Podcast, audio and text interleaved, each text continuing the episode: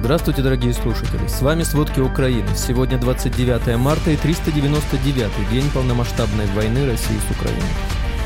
Россияне отказываются выполнять приказы командиров. Российская армия в ходе войны с Украиной понесла сокрушительные потери в офицерском составе. Правительство Португалии передало вооруженным силам Украины танки «Леопард-2». Россия второй раз с начала года отрепетирует начало ядерной войны. Из-за страха ядерной войны друг Путина, бывший премьер Италии Сильвио Берлускони, начал искать дом с бункером. Обо всем подробней. В украинском генштабе зафиксировали новую тенденцию на войне, когда россияне отказываются выполнять приказы командиров. В частности, 23 марта за отказ выполнять боевое задание были обезоружены и доставлены в Макеевку около 70 добровольцев из формирований «Невский» и «Ветераны». Аналогичный случай произошел 25 марта. Выполнять приказ отказался личный состав роты разведки россиян, действующий на Авдеевском направлении.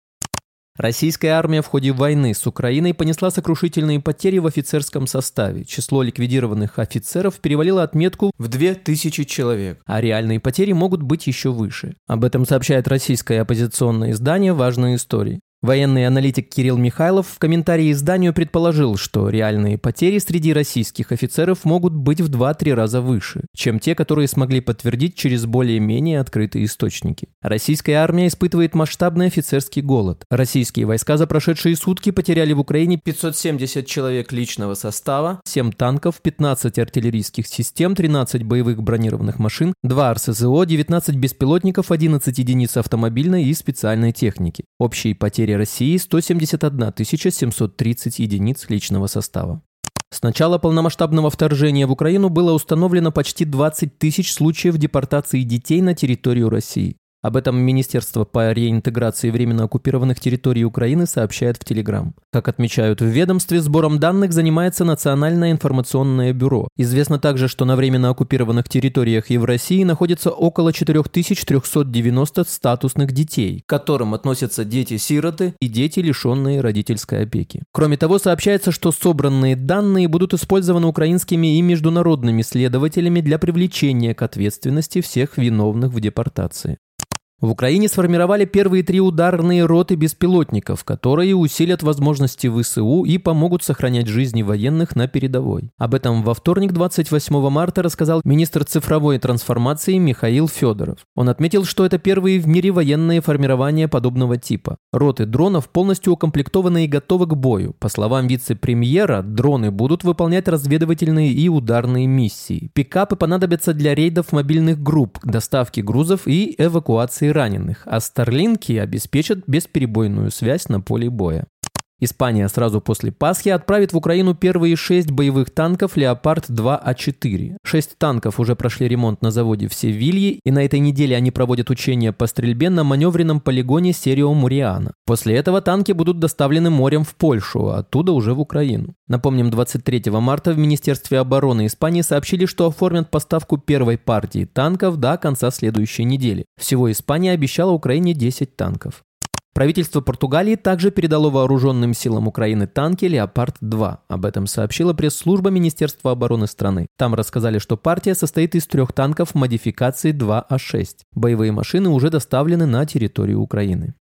Нижняя палата парламента Франции, Национальная ассамблея, признала Голодомор 1932-1933 годов геноцидом украинского народа. Соответствующий документ был принят в ходе заседания 28 марта, сообщает пресс-служба законодательного органа. Решение поддержало абсолютное большинство членов Ассамблеи 168 из 170. Президент Украины Владимир Зеленский уже отреагировал на это решение. Он отметил, что признание парламентом Голодомора геноцидом украинцев является важным и знаменательным. Напомним, ранее аналогичное решение приняли многие страны Европы, в том числе Болгария, Чехия, Германия, Бельгия и Исландия.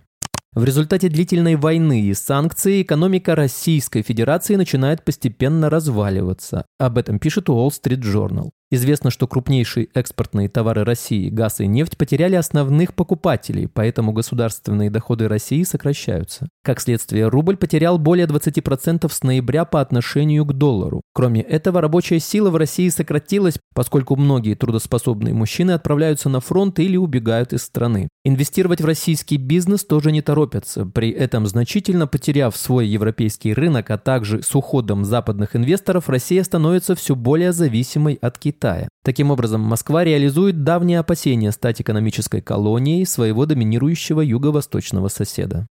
В среду 29 марта в российском Белгороде заявили об очередной атаке дронов. Беспилотник якобы атаковал газопровод. Об этом пишет издание «База». По словам россиян, атака произошла вечером понедельника 27 марта. Дрон якобы запустили из Волчанска, Харьковской области, который находится в 7 километрах от границы с Россией. Беспилотник был снаряжен самодельным взрывным устройством. Он атаковал газонапорную станцию газэнергосети в городе. Обломки взрывного устройства повредили газовый резервуар, и газопровод люди не пострадали. Напомним, россияне уже не впервые заявляют об атаке дронов на свою территорию. В частности, 21 марта беспилотники якобы атаковали территорию нефтеперекачивающей станции «Дружба» в Брянской области России.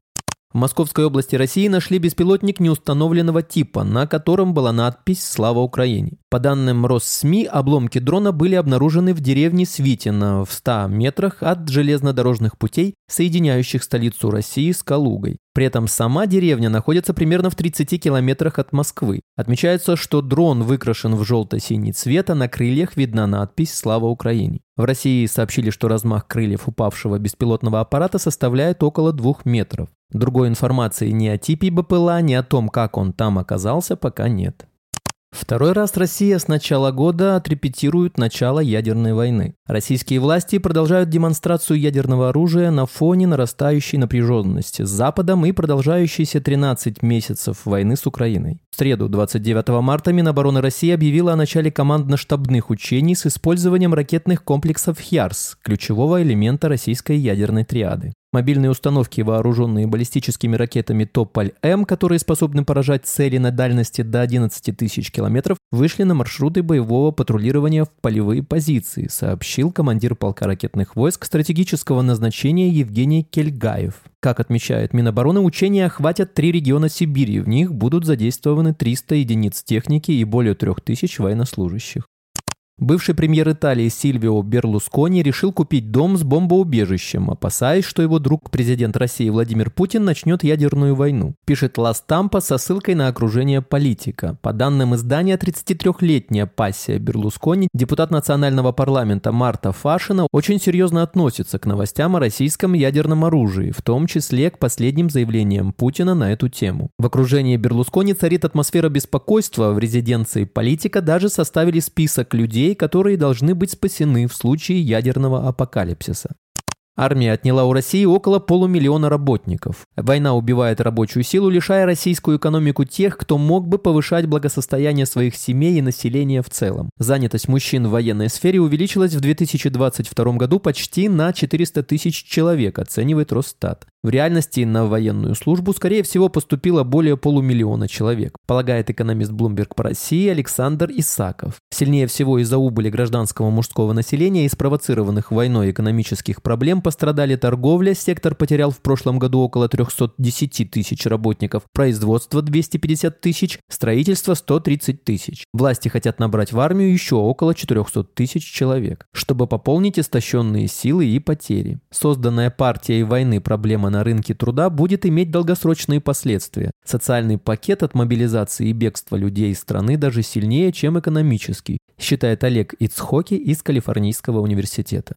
Сеть ресторанов быстрого питания «Вкусная точка», пришедшая на замену Макдональдса после ухода американской компании из России, оказалась убыточной в первый год работы. По итогам 2022 года компания «Система БПО», которая оперирует сетью ресторанов, сообщила о чистом убытке в 11,3 миллиарда рублей, пишет Prime со ссылкой на отчетность компании. А пустующие площади торговых центров начнут массово заполнять многофункциональными центрами МФЦ и отделениями Почты России. Это поможет поправить ухудшившиеся финансовые показатели молов, пишут известия со ссылкой на письмо Минпромторга. Однако целевая аудитория центров госуслуг и в особенности Почты России может расходиться с той целевой аудиторией, которая чаще всего посещает торговые центры, поэтому глобальной выгоды от меры ждать не стоит. Спасибо, это были все главные новости о войне России с Украиной к середине 29 марта. Помните, правда существует, а мы стараемся сделать ее доступной. Если вам нравится то, что мы делаем, пожалуйста, поделитесь этим подкастом с друзьями в России. Также, если вы хотели бы помочь нам делать материалы еще более качественными, пожалуйста, оставляйте фидбэк. Это очень важно для нас и для распространения правдивой информации. До встречи.